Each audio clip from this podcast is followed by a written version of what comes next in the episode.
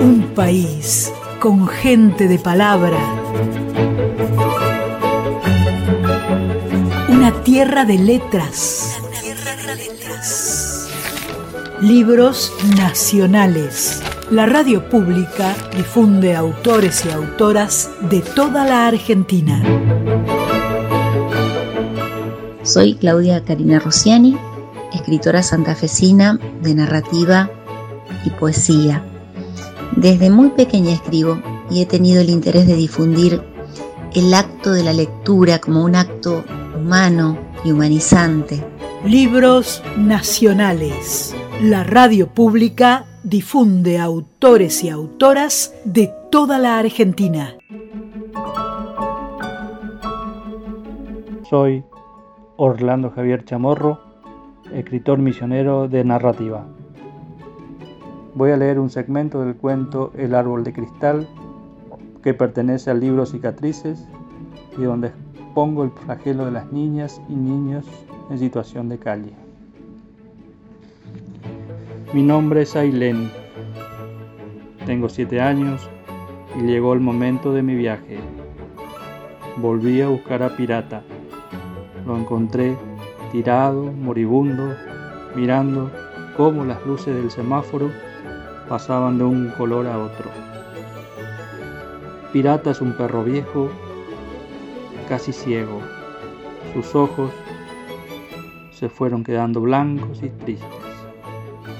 Lo levanto y consuelo con caricias. Tiene el pelo claro y una mancha negra alrededor de un ojo. Y no me costó mucho encontrarle un nombre adecuado. Lo escucho gemir por última vez y puedo escuchar su respiración como una suave brisa deteniéndose. No tarda en dormirse, apoyando su cabeza en mi regazo. Mi mamá murió cuando yo nací y de mi papá no recuerdo mucho. Su vida ya no fue la misma después de eso. Al poco tiempo desapareció y mi vida dejó marcas en las personas de esta historia. Mi crianza estuvo a cargo de la hermana de mi mamá, la tía Marcela. Ella armaba los arbolitos de cristales y alambres que con mis primos mayores íbamos a vender al costado de la autovía. Recuerdo sus palabras la primera vez que me llevó con ella. Todos tienen que vender siete arbolitos por día.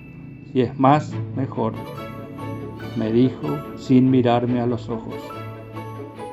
Sos la más chiquita de todos, con que vendas cuatro está bien. Y vas a estar con Eliana.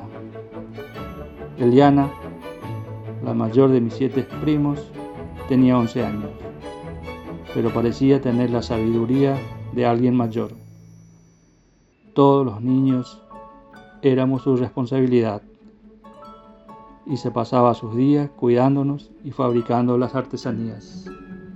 Sus manos pequeñas, curtidas y resecas, habían aprendido tanto a cocinar como a armar esos pequeños arbolitos que eran el principal sustento familiar. Inconscientemente me apegué a ella y a su vez Eliana me tomó bajo sus cuidados y lo hacía con mucha paciencia y esmero. Libros nacionales. Escritores y escritoras de todo el país presentan sus obras en Radio Nacional.